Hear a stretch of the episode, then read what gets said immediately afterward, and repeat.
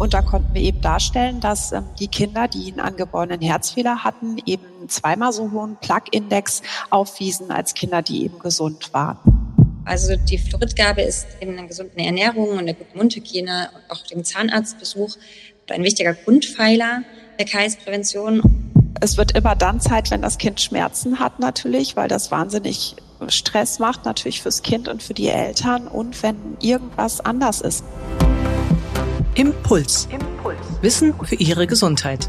Wir sprechen mit Herzspezialisten und Herzpatienten locker und lehrreich über das zentrale Organ, unser Herz. Denn Ihre Gesundheit ist uns eine Herzensangelegenheit. Impuls. Impuls. Der Podcast der Deutschen Herzstiftung. Für alle, die mehr über ihr Herz wissen wollen. Hallo und herzlich willkommen zu einer neuen Folge von Impuls. Wer sich um eine gute Mundhygiene kümmert, der tut auch seinem Herzen etwas Gutes. Denn chronische Entzündungen wie die Parodontitis sind bekanntlich eine Bedrohung fürs Herz. Vor allem bei einer bereits vorhandenen Schädigung. Das kennt man etwa bei Patienten mit Herzklappenerkrankungen.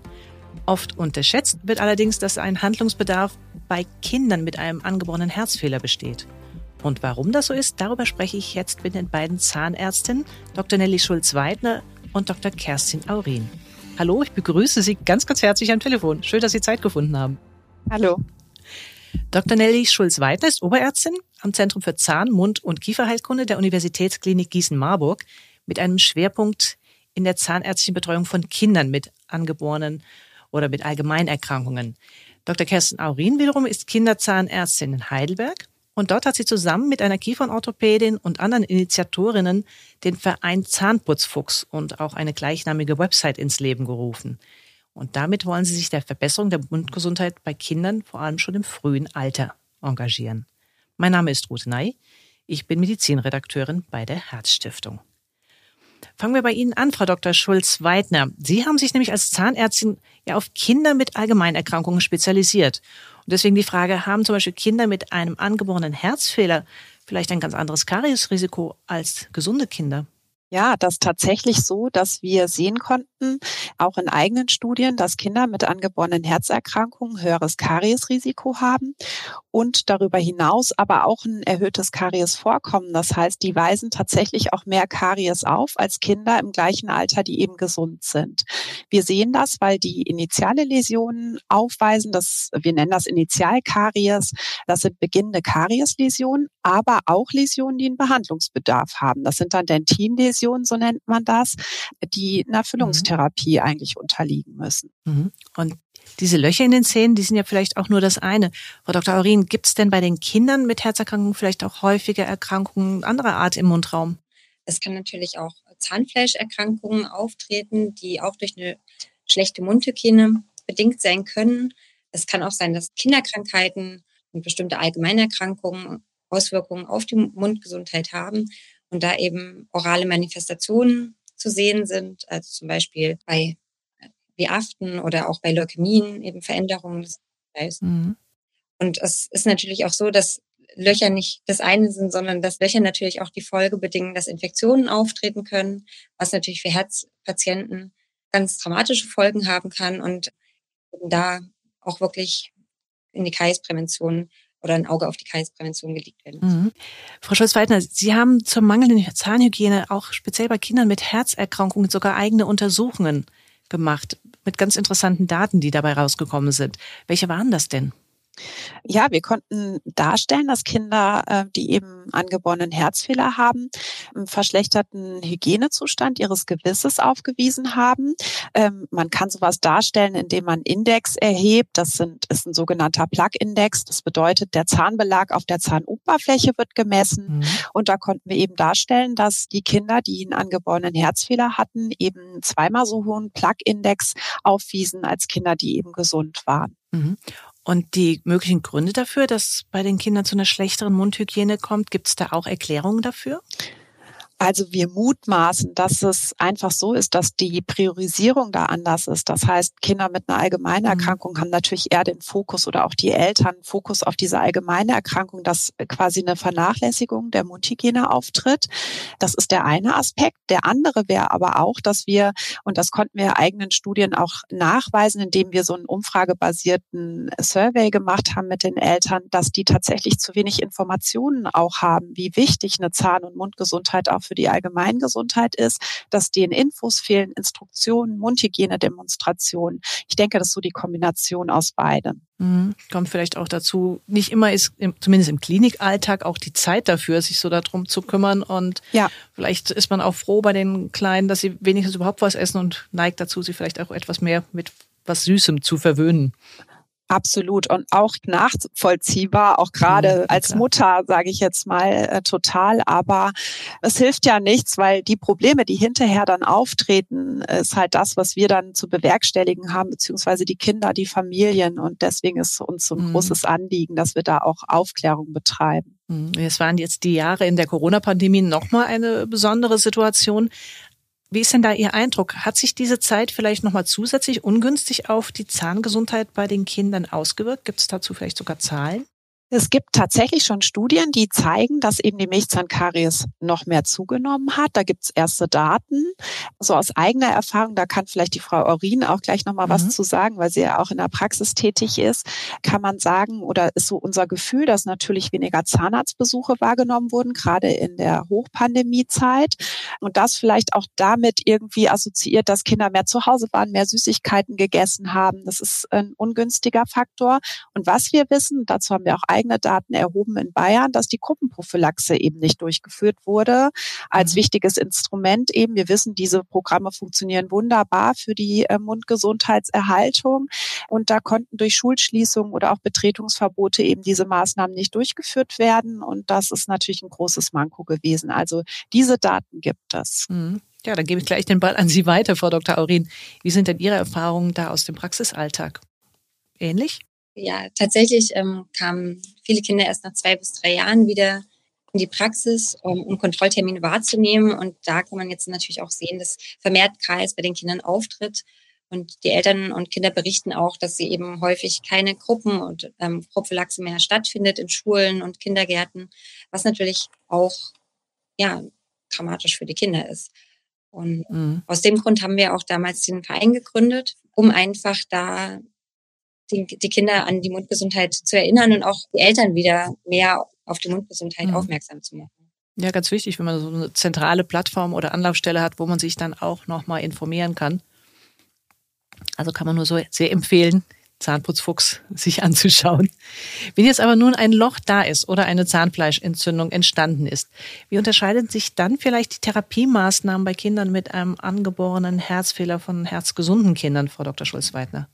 Grundsätzlich vom Prozedere, also vom To-Do, ist es äh, ja immer der gleiche Behandlungsablauf. Bei Kindern insgesamt mit allgemeiner Erkrankung spielt natürlich die spezielle Anamnese eine große Rolle. Das heißt, wir müssen natürlich unsere Behandlung adaptieren an mögliche Medikationen, an mögliche Komplikationen durch Medikamente bedingt.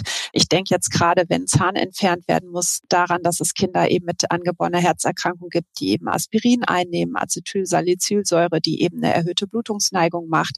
Das sind diese Sachen, die wir bedenken müssen. Das heißt, wir haben anderen Umfang beziehungsweise anderes komplexes Therapieschema, was wir eben, was dann quasi greift.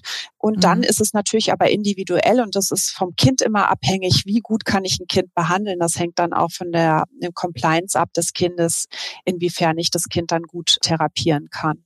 Und dann kommt ja manchmal auch noch die antibiotische Endokarditis-Prophylaxe hinzu. Was ist denn dabei zu beachten bei den Kindern mit einem angeborenen Herzfehler?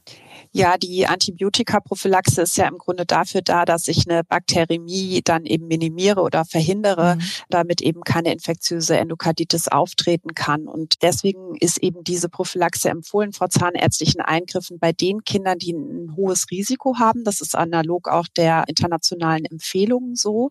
Und da wird bei jedem Kind eben, was einen invasiven Eingriff bedarf, das heißt eine Manipulation an der Gingiva, eine Zahnextraktion, also Zahnentfernung, Entfernung oder eben Wurzelkanalbehandlung, da wird es eben empfohlen, dass eine quasi im Sinne eines Single-Shots einer einmaligen Gabe eines Antibiotikums eben ein Antibiotikaspiegel dann eben erreicht wird.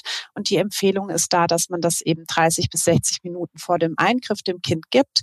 Und Mittel der Wahl ist dann das Amoxicillin. Das wird pro Kilogramm Körpergewicht dann verabreicht ähm, oder eben bei Allergie würde man dann auf ein Clindamycin ausweichen. Wenn auch Ihnen die Herzgesundheit wichtig ist, unterstützen Sie die Arbeit der Deutschen Herzstiftung mit einer Spende. Infos dazu finden Sie im Internet unter herzstiftung.de.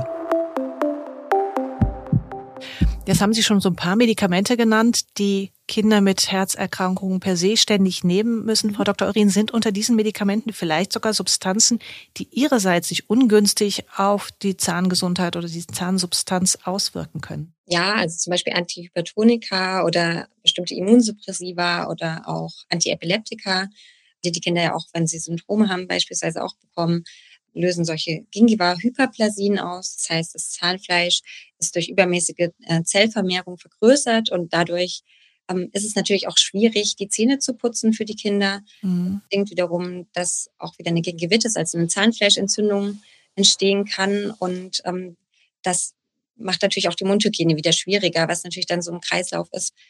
Und äh, ja, der Aspirin ähm, hatte ja Nelly auch, äh, Schulz-Weidner auch schon erwähnt, dass das eben auch oft gegeben wird bei herzkranken Kindern, gerade auch im jungen Alter. Und das, da kann natürlich auch bei falscher Anwendung können es zu Verätzungen im Mundraum kommen, was natürlich mhm. auch wichtig ist, dass es eben nicht gelutscht werden soll, dass, sondern eben wirklich runtergeschluckt wird. Mhm, ganz wichtiger Tipp, ist ja dann doch schnell passiert. Wenn es jetzt darum geht, dass man vielleicht versucht, dass es gar nicht erst so weit kommt oder die Zahnsubstanz per se zu stärken, kennt man ja die Fluorid-Tabletten, die man Kindern gibt. Gilt es diese Empfehlung zur Fluorgabe genauso bei den Kindern mit Herzerkrankungen? Genau, also die Fluoridgabe ist neben einer gesunden Ernährung und der guten Mundhygiene und auch dem Zahnarztbesuch ein wichtiger Grundpfeiler der KS-Prävention und sollte deshalb auch natürlich bei Kindern mit Herzerkrankungen unbedingt gegeben werden.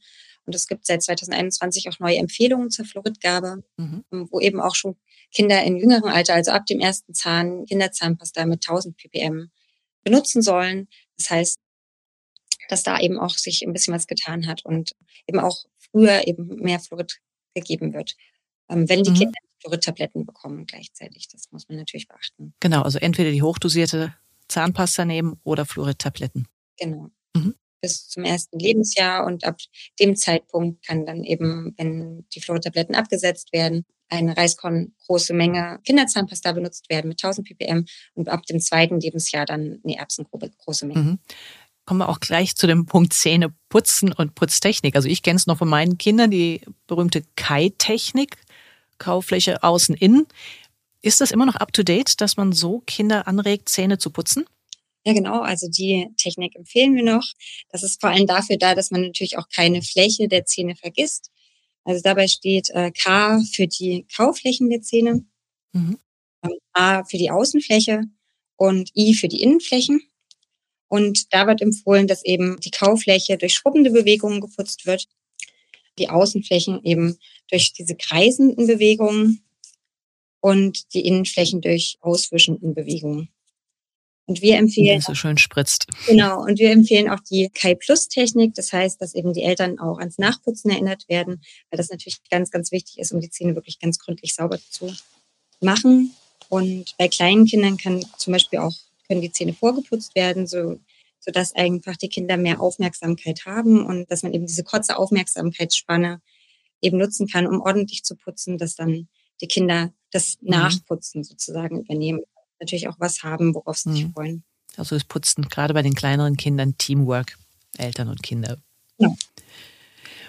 Noch eine Frage an Sie, Frau Schulz-Weidner, auch als erstes. Jetzt müssen herzkranke Kinder ja schon oft genug ins Krankenhaus oder zum Arzt zum Untersuchen. Jetzt kommt noch der Zahnarzt on top dazu. Reicht es denn bei den Kindern, dass sie wie andere herzgesunde Kinder auch zweimal im Jahr zum Check beim Zahnarzt vorbeischauen? Oder brauchen sie doch vielleicht noch verstärktes Augenmerk, dass die Abstände vielleicht quartalsmäßig ähm, reduziert sind? Also optimalerweise wäre es so, dass wir die gerne sehen möchten, wenn der erste Zahn durchgebrochen ist. Und zwar äh, deshalb, weil wir natürlich dann Aufklärung betreiben können, dass wir den Eltern genug Infos mitgeben können, ne? was ist zu tun, damit eben die mhm. Zähne gesund bleiben. Das wäre so der beste Start. Und dann würde es tatsächlich reichen, dass die zweimal im Jahr sich beim Zahnarzt vorstellen, weil man sie dann in einem engmaschigen Prophylaxeprogramm quasi eingebunden hat. Das wäre optimal. Das wäre völlig ausreichend. Ansonsten ist es so, dass wir die die dann häufiger sehen müssen, wenn eben schon mal Probleme aufgetreten sind, beziehungsweise die vielleicht unter einer Gingiva-Hyperplasie leiden, die medikamenteninduziert ist, eben durch ein Präparat, was sie einnehmen müssen. Da denke ich an Kinder, die eben transplantiert sind. Die leiden darunter. Da muss man engmaschiger kontrollieren, aber eigentlich immer dann, wenn es eben eine Akutsituation vorher bestand, beziehungsweise ein Behandlungsbedarf auch ähm, ähm sich dargestellt hat und wir eben dann eine Therapie durchführen müssen. Hm. Kennen Sie beide aus Ihrem Alltag vielleicht auch so Warnsignale für Eltern, wo Sie sagen, spätestens dann sollten Eltern sagen, jetzt wird es Zeit, dass ich zum Zahnarzt gehe? Ja, also es wird immer dann Zeit, wenn das Kind Schmerzen hat natürlich, weil das wahnsinnig mhm. Stress macht natürlich fürs Kind und für die Eltern und wenn irgendwas anders ist in der Mundhöhle, das heißt eine Schwellung auftritt, pathologische Auffälligkeiten, die den Eltern auffallen, dann ist eben höchste Eisenbahn, dass sie sich vorstellen. Das können kariöse Läsionen sein, das können Zahnfleischveränderungen sein. Also da gibt's eine große Bandbreite und da sollten die Eltern sich auf jeden Fall vorstellen. Und was auch wichtig ist, ist, dass mhm. vor einer Herzoperation, die ansteht, eben vorab der Behandlungsbedarf, der eventuell vorhanden ist, eben saniert ist. Das heißt eben, dass man ein saniertes Gebiss hat, bevor man mhm. in eine Herzoperation geht, damit man eben eine Endokarditis auch vermeidet und die Komplikationen da verringern kann. Ja, ganz wichtige Information. Ja, vielen Dank Ihnen beiden für dieses sehr interessante Gespräch. Wir haben auch eine Sonderbroschüre und zwar zum Thema Herzfehler bei Kindern und Mundgesundheit erfahren möchte, kann es zum einen natürlich auf der Website der Kinderherzstiftung, die zur Deutschen Herzstiftung gehört, erfahren oder in einem aktuellen Sonderdruck, der sich nämlich genau mit dem Thema Kinder mit Herzerkrankung und Mundgesundheit beschäftigt. Gerne zu ordern bei der Deutschen Herzstiftung auf deren Website. Ja, in einem weiteren Gespräch werden wir uns übrigens auch nochmal genauer mit dem Thema der richtigen Zahnputztechnik beschäftigen. Gibt es da Unterschiede, worauf Kinder oder Erwachsene mit einem Kind mit angeborenem Herzfehler zu achten haben und vor allem auch, wie bekommen wir die lieben Kleinen dazu motiviert? Aber das ist Thema unseres nächsten Podcasts. Für heute sage ich Tschüss, bedanke mich fürs Zuhören und freue mich, wenn Sie auch das nächste Mal wieder zuhören bei Impuls. Wissen für Ihre Gesundheit.